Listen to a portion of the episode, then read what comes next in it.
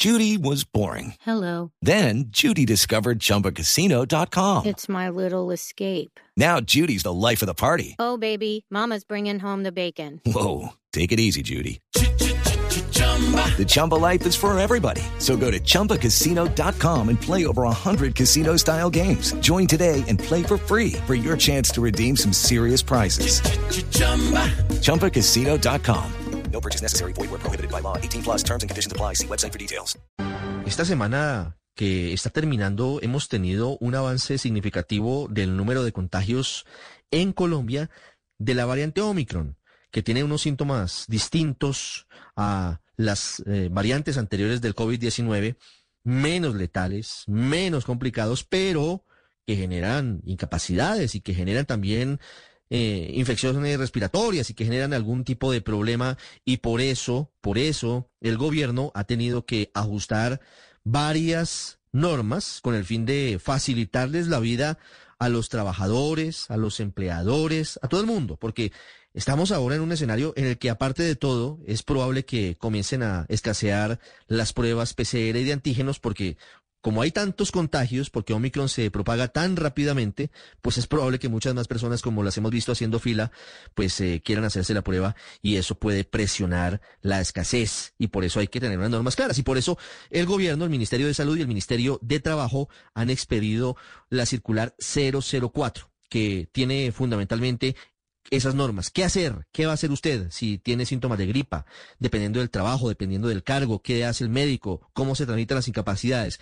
Son muchas preguntas que todos tenemos y por eso intentaremos resolverlas con la viceministra de Asuntos Laborales, Isis Andrea Muñoz, que está con nosotros hoy sábado aquí en el radar. Señora viceministra, buenas tardes.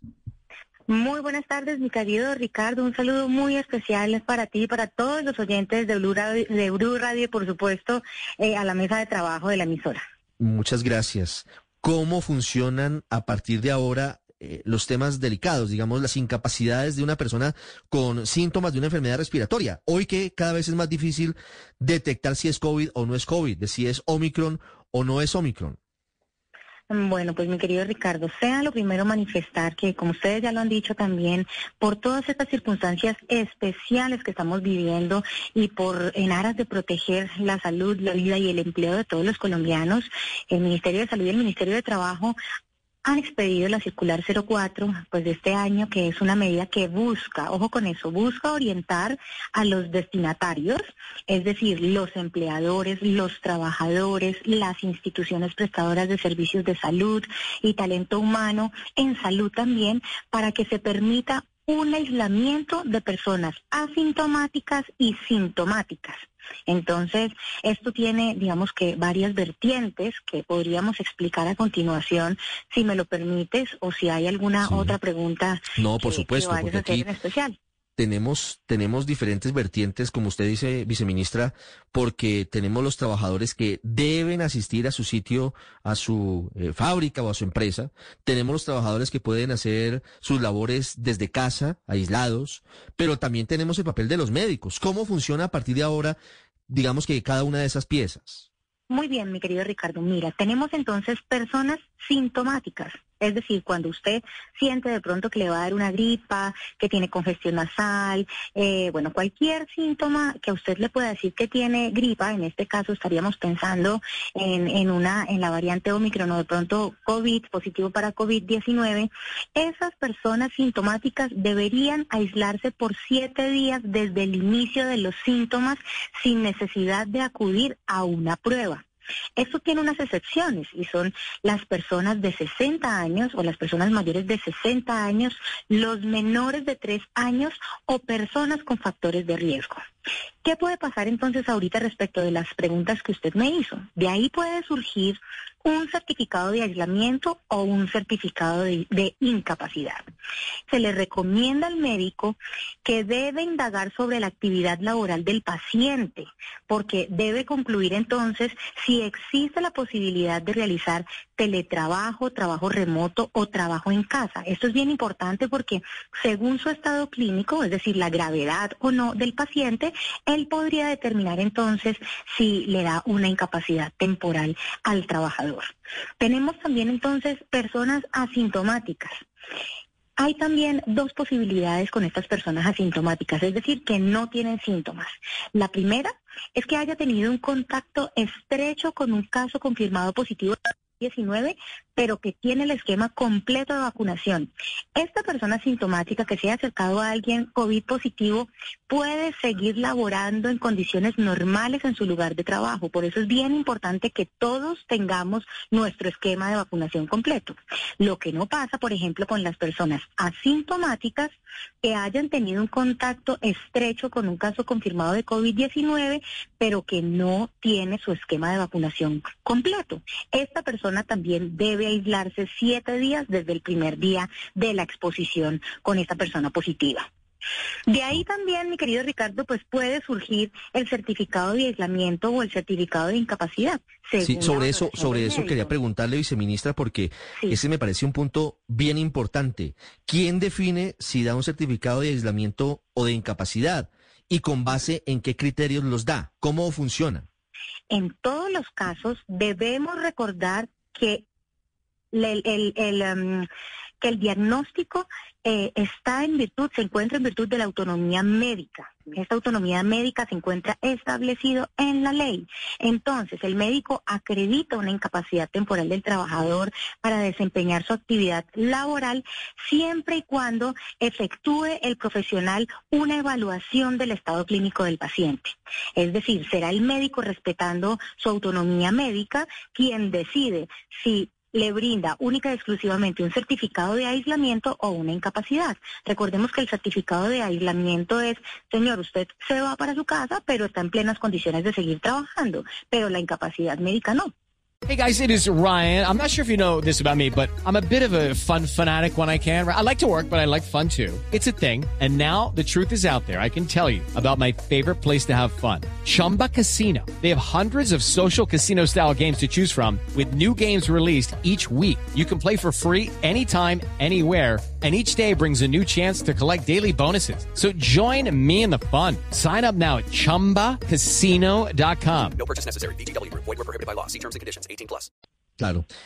¿Cómo funciona el certificado de aislamiento o de incapacidad, viceministra, de acuerdo con la tarea que deba desempeñar el trabajador? Y se lo pregunto porque algunos trabajos se pueden hacer desde casa. Y ahora yo quisiera que nos aclarara cuál es la diferencia entre los tres términos que que usted ha mencionado, que son teletrabajo, trabajo remoto o trabajo en casa, pero para lo que vamos es, hay muchas personas que pueden hacer ese trabajo desde casa, aislados, digamos, pero hay otros que necesariamente deben ir presencialmente a sus empresas, los operarios de una fábrica, por ejemplo. ¿Cómo funcionan esas variables? nosotros le pedimos al médico, ahí es donde nosotros le pedimos al médico que por favor indague sobre la actividad laboral del paciente para que tome dentro de su, de su autonomía médica una determinación. Porque como les digo, ya es responsabilidad de cada ciudadano si tiene su esquema completo de vacunación y si puede seguir entonces trabajando en su sitio de trabajo con completa normalidad, así haya tenido un contacto estrecho con un caso confirmado COVID-19, pero pero el, es en esa autonomía, eh, digamos, de los médicos, sí, definitivamente ni la cartera de salud ni la cartera laboral, pues han querido brindar unas directrices, por supuesto, porque esto también se encuentra en el marco de la ley estatutaria de salud, pero por eso la sugerencia es que pueda indagar específicamente a qué se dedica la persona que va a consultarle. Claro, pero ¿qué pasa si, por ejemplo, el médico viceministra hace la evaluación? Y considera que no necesita o no requiere una incapacidad del trabajador y el trabajador no se siente en condiciones de ir a trabajar. Digamos que ahí habría una colisión entre lo que está sintiendo la persona y lo que el médico certifica en su autonomía. ¿Cómo funcionaría ahí? Ahí sí yo no le podría, no le podría decir según la capacidad de la persona de trabajar o no, eh, si él le puede dar una incapacidad o no. Lo que puede hacer entonces el médico es darle un certificado de aislamiento el certificado de aislamiento es, venga, váyase para su casa. Yo no le puedo dar la, la, condición de incapacitado porque definitivamente yo a usted lo veo en plena capacidad para seguir laborando si puede realizar su trabajo eh, por estos medios virtuales que le brinda la normatividad colombiana, pero ahí sí, si, entre el médico y el paciente hay algún choque, claro que nosotros sabemos, todos hemos visitado un médico, nosotros podemos solicitarle al médico también la incapacidad dependiendo de cómo nos sintamos y creo que los médicos, mm, pues en su conocimiento de su autonomía también siempre hacen eh, mucho, mucho caso a lo que el paciente también le está comentando, ¿no? En esos casos, ¿la EPS paga las incapacidades? La incapacidad, claro, por supuesto que sí. El sistema, sí, señor. Viceministra, la pregunta que le formulaba, ¿cuál es la diferencia entre las tres diferentes modalidades, teletrabajo, trabajo en casa y el trabajo remoto? ¿Cuál es la diferencia entre, entre estas tres variantes? El teletrabajo es una figura que existe hace muchos años y que, y que, y que debe realizar el trabajador mm, autorizado en su casa. Tiene más o menos como una oficina en su casa. El trabajo en casa es una medida autorizada, bueno, por ley de la República el año pasado. Y digamos es una figura nueva. Se puede hacer un trabajo en casa cuando, cuando existan mm, circunstancias eh, especiales, diferentes, y no se hace desde el principio de la vinculación, es decir, el teletrabajo sí se hace con una vinculación de teletrabajo, pero el trabajo en casa no.